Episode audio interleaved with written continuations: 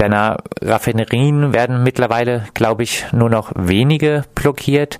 Sorgt der Fußball also dafür, dass die Proteste in Ehrfurcht erstarren? Nein, also zunächst, die Raffinerien sind immer noch im Streik, sechs von acht.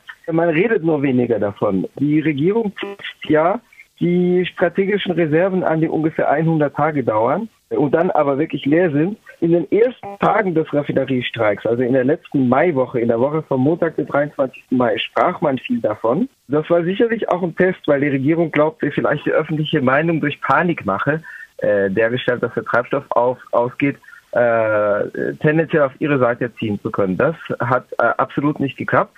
Es gab sogar schon eine Reportage der Pariser Abendzeitung Le Monde in Warteschlangen an den Tankstellen, wo sie die Leute befragten, wo aber niemand sagte, die, die Schweine, die hier blockieren, äh, das geht gar nicht, sondern wo die Leute eher sagten, ja, man muss auch blockieren, sonst äh, hört einen die Regierung ja nicht und äh, sonst, äh, sonst äh, erreicht man gar nichts. Danach ist die Regierung umgeschwenkt auf äh, eher eine Schweigestrategie.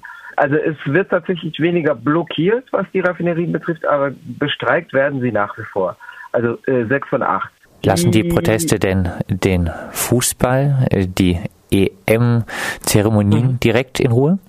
Das wird sich heute zeigen. Also es gab bereits eine Beeinträchtigung am Mittwoch rollte ein Zug den äh, UEFA-Pokal transportieren soll, also der Pokal, um den es ja äh, beim Endspiel am 10. Juli äh, gehen wird. Äh, der rollte durch den Nordbahnhof. Die Erwartung der Regierung und der Veranstalter der UEFA, die übrigens mit zweieinhalb Milliarden äh, Euro Steuerbefreiung hier äh, fett subventioniert wird, also die UEFA, die jetzt nicht der am wenigsten korrupte Verband ist, wie man bei den FIFA-Enthüllungen gesehen hat. Bei den FIFA-Enthüllungen ging es ja auch um den früheren UEFA-Präsidenten äh, Michel Platini. Also diese äh, hochgradig korrupten Veranstalter und die Regierung erhofften sich, dass sozusagen dieser Zug von Freude jubelnden Massen in der Gare Nord, also im Nordbahnhof, äh, begleitet würde. Stattdessen wurde er begleitet von streikenden Eisenbahnern, Eisenbahnerinnen und sie unterstützenden äh, begleitenden Demonstranten, Demonstrantinnen und er wurde dann für das Publikum gesperrt. Äh, also der rollte dann äh, unverrichteter Dinge von dann. Heute wird ja die EM eröffnet in Saint-Denis, also vor den Toren von Paris. Und auch dort wird es eine Demonstration geben, heute um 18 Uhr. Also es gibt davor eine Aktion Rote Karte, wo, wo sich äh, Leute an die Fans adressieren, um zu sagen, wir haben nichts gegen euch und gegen den Fußball, aber hier ist die rote Karte für die Regierung und deswegen sind wir hier und um 18 Uhr wird es eine Demonstration geben. Inwiefern das jetzt äh, den ganzen Trubel beeinträchtigt, bleibt dahingestellt, weil äh, natürlich wird da auch eine Menge sozusagen auf der Fanseite unterwegs sein. Aber äh, vor allem, es wird weiter gestreikt. Zum Beispiel der du hast, Bahnstreik ist nicht Du hast den Bahnstreik jetzt angesprochen. Die Eisenbahnerinnen haben ja ein paar Zugeständnisse bekommen. Warum streiken sie trotzdem weiter?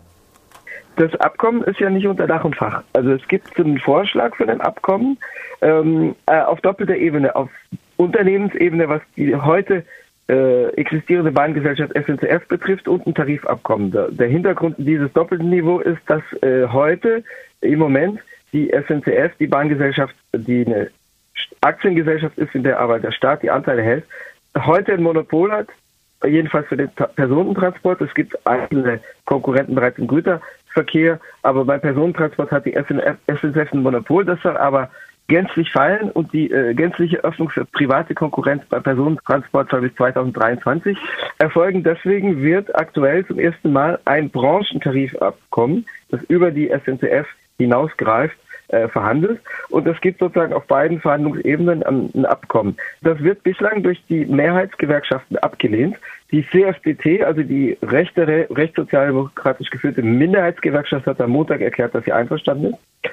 Äh, das äh, Tarifabkommen enthält aber Öffnungsklauseln, dass es erlaubt, in den einzelnen Transportbetrieben, und das könnte bei den künftigen Konkurrenten der SNCF drastischer werden als bei der SNCF selber, aber in den einzelnen Unternehmen, die künftig im Personentransportverkehr aktiv werden könnten als private Anbieter, als private Konkurrenten, darf nach unten abgewichen werden. Diese Klausel ist in dem äh, Abkommensentwurf drin. Deswegen sagt die CGT bislang, dass sie das Abkommen ablehnt, ist aber etwas zögerlich, was die Fortführung des Streiks betrifft, weil die äh, CGT bei der Bahngesellschaft SNCF relativ moderat, also relativ auf das Unternehmen Rücksicht äh, nimmt, äh, relativ sogenannt moderat auftritt. Die linkere äh, Gewerkschaft Sü3, Südschienenverkehr, ruft zur Fortsetzung des Streiks auf bis zur Stunde. Sü3 hat allerdings auch schon äh, vor Wochenfrist zur Störung der Eröffnung der EM aufgerufen. Wenn die Regierung nicht nachgibt, um zu sagen, dann sind nicht wir schuld, sondern die Regierung. Streik findet nach wie vor statt. Also Mittwoch, Donnerstag war es noch so, dass äh, von Mittwoch auf Donnerstag das und von Dienstag auf Mittwoch das 100 Prozent der Personalversammlung für die Fortsetzung des Streiks stimmten. Jetzt bröckelt das ein bisschen ab. Sowas bröckelt ja immer ab, äh, auch weil die Leute ja Tag für Tag äh, Lohn und Gehalt verlieren durch die Fortführung des Streiks. Und in diesen Zeiten mit sinkender Kaufkraft und einem schlechteren Kräfteverhältnis zwischen den Klassen, dass sich Leute auch nicht leisten können. Umgekehrt ist es eben auch so, dass viele in vielen Sektoren die Leute sich sagen, wann, wenn nicht jetzt, also wir können es uns nicht erlauben, sonst einfach mal drei Wochen zu streiken und so viel Lohn zu verlieren, bis wir uns durchgesetzt haben.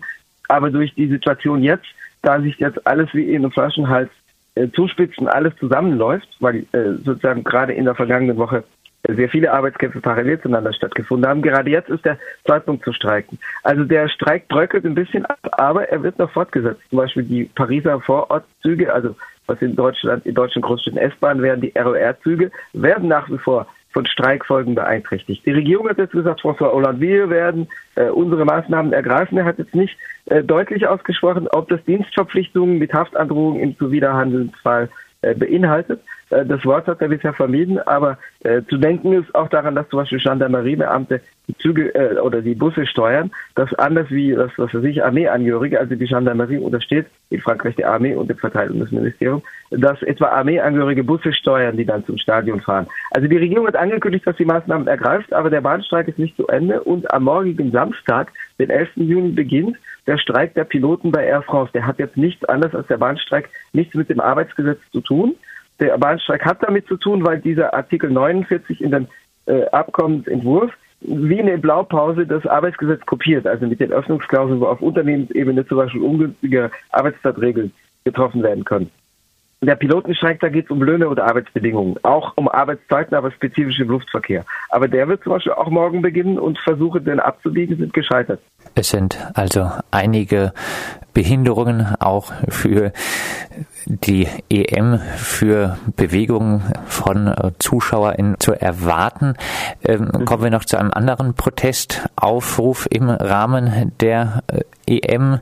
Es gibt einen Boykottaufruf gegen den großen EM-Sponsor McDonald's. Der bekannte französische Anti-Amerikanismus oder eine sinnvolle Aktion? Also nicht Anti-Amerikanismus deswegen, weil es auch gegen französische Großkonzerne äh, vergleichbare Boykottaufrufe gibt. Äh, dieser Boykottaufruf hängt zusammen mit einem Arbeitskampf, der bei McDonald's Frankreich geführt wird, unter anderem durch die CGT. Und da geht es gegen die Steuerpolitik dieses Konzerns in Frankreich und die äh, skandalösen Steuervergünstigungen, die er genießt. Das heißt, das hat nichts mit der US-amerikanischen Herkunft zu tun. Im Rahmen der Protestbewegung in den letzten zwischen drei Monaten, die es ja schon andauert, äh, seit Anfang März, seit den Demonstrationen vom 9. März. Äh, in diesem Rahmen wurden ja wiederholt auch Fastfood-Unternehmen nicht nur boykottiert, sondern auch blockiert mit Leuten äh, vor den Türen, die an Arbeitskräfte innerhalb appellierten, um zu sagen, wir unterstützen euch in eurem Kampf um andere Arbeitsbedingungen. Das traf McDonalds, das traf aber zum Beispiel auch Quick.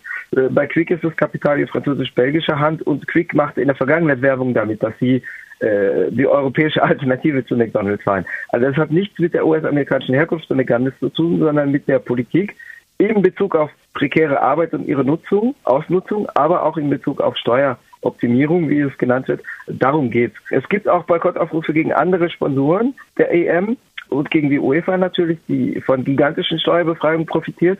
Also die übrigen Großkonzerne, die als Sponsoren auftreten, profitieren von der knappen Milliarde Steuerbefreiung, die UEFA von zweieinhalb Milliarden. Äh, da geht es auch um französische Unternehmen wie zum Credit Agricole, das ist eine der französischen Großbanken, äh, die französische Post auch, die ja inzwischen auch im, wie ein Privatunternehmen auftritt. Ähm, aber da geht es schon auch um McDonalds, es geht um Turkish Airlines und andere Unternehmen, die als Sponsoren auftreten blicken wir noch auf Aktionen, äh, wahrscheinlich äh, eher von jüngeren Leuten. Aus Rennen wird teilweise berichtet, es herrsche Bargeldknappheit aufgrund vieler zerstörter Geldautomaten. Bringen die mhm. von dir oftmals kritisierten Aktionen also doch was?